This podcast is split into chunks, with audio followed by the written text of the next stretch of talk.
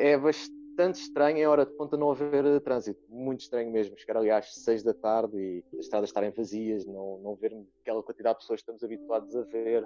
Quem o diz é José Silva. Tem 25 anos e é motorista de transportes públicos na rodoviária de Lisboa. Agora, com as medidas de desconfinamento, mais pessoas saem à rua. O motorista conta-nos que se sente inseguro. O meu nome é José Silva, tenho 25 anos, sou de Odivelas e sou motorista de transportes públicos na rodoviária de Lisboa. E continuaste a trabalhar durante o estado de emergência? Uh, sim, sim, com redução de horário e com algumas medidas preventivas. Costumávamos trabalhar 5, 6 dias por, uh, por semana e eles reduziram-nos reduziram isso para 3 no máximo. É tudo um bocado alternativo quase. O nosso layoff não funciona por mandar alguém definitivamente para casa. Estamos todos a trabalhar, mas com horários muito reduzidos e com dias dispensados. Como é que tu fazes a deslocação de casa para o trabalho? Tenho a vantagem de morar muito perto do trabalho, o que é bom, eu moro a 5 minutos do trabalho, por isso a maior parte das vezes vou a pé. E qual é a carreira que tu conduzes?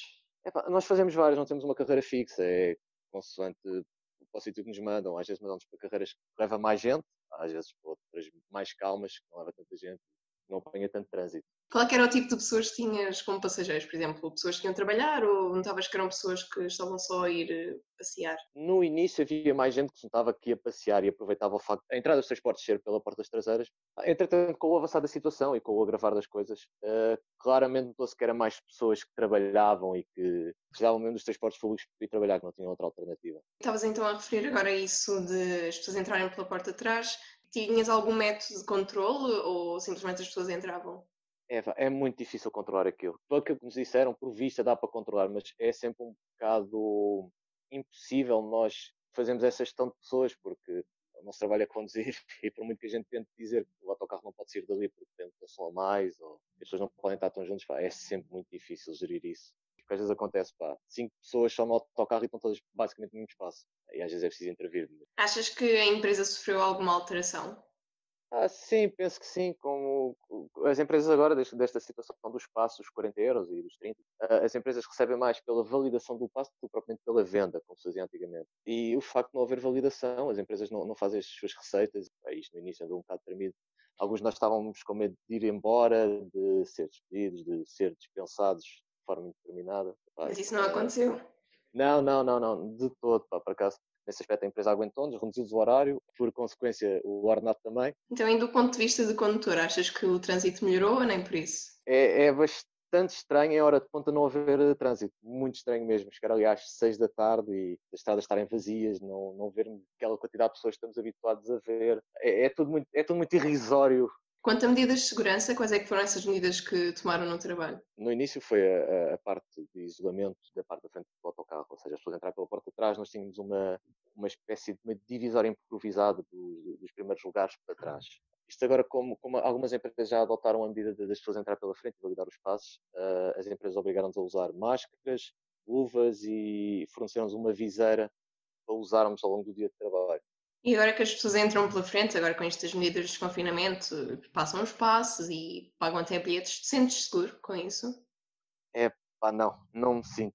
Porque há, pessoas que nós devemos ter o cuidado de levar as luvas e levar a máscara. Com essas pessoas sinto relativamente mais à vontade, mas depois temos ainda muitas pessoas que não, não usam luvas, não usam máscaras. Uh, o, o, a zona onde, onde eles validam o passo é um ponto de contacto de muita gente, aí as pessoas não têm cuidado isso aflige-me um bocado. Também me aflige muito as pessoas virem ao pé de mim, perguntar-me indicações e depois continuarem a falar ao pé de mim e não se afastarem. Se tivesse então que descrever como é que é o teu dia a dia agora, num dia de trabalho? Ah, definitivamente são muito mais calmos os dias de trabalho. Talvez outra coisa que eu diz muito o dia de trabalho é o medo. Eu sinto um certo medo de, de entrar em contato com as pessoas e ter pessoas tão perto de mim.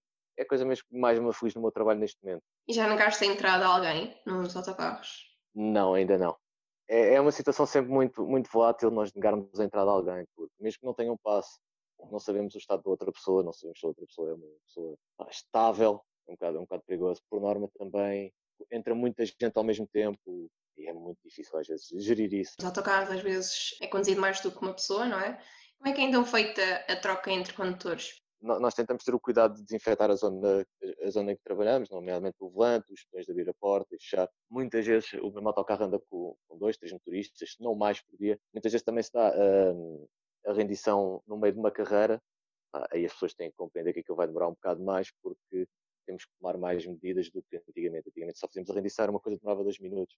Agora a rendição é uma coisa que demora mais 5 minutos, 7 minutos, do limpar, do desinfetar, do ver se a máscara está bem posta, ver se, se as luvas estão, estão como deve ser, ver se a viseira está como deve ser, ver se temos o gel ali à mão no caso de tocarmos em dinheiro. Precisamente então, quanto às pessoas, achas que alguma coisa mudou no comportamento dos passageiros? Hum, repare que as pessoas, algumas pessoas sentem-se muito desconfortáveis sentadas ao pé de outras. Muito mesmo. Há ali uma certa desconfiança entre as pessoas, umas ao lado das outras. E quanto a medidas que tomas quando sais do trabalho?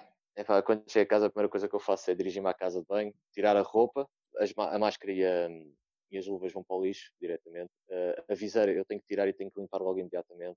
Deixo no lavatório, começo logo a limpar aquilo com água e sabão tento secar o melhor possível, meto, meto aquilo estendido na rua para, para secar. As roupas são metidas à parte e eu depois trato daquilo para poder lavar e para não, não contaminar ninguém. Tu vives sozinho? Ah, não, vivo com os meus pais. O pai é reformado, a minha mãe é funcionária pública e está dispensada do trabalho. Eles são no grupo de risco, ambos. Portanto, essas medidas de dirigir à casa de banho é mais em modo de precaução por eles? Sim, sim, claramente. E qual é a primeira coisa que tu queres fazer quando esta situação se normalizar? Fazer um jantar com os amigos completamente. Juntar a malta toda e simplesmente divertirmos e contar, contarmos como é que foi esta experiência única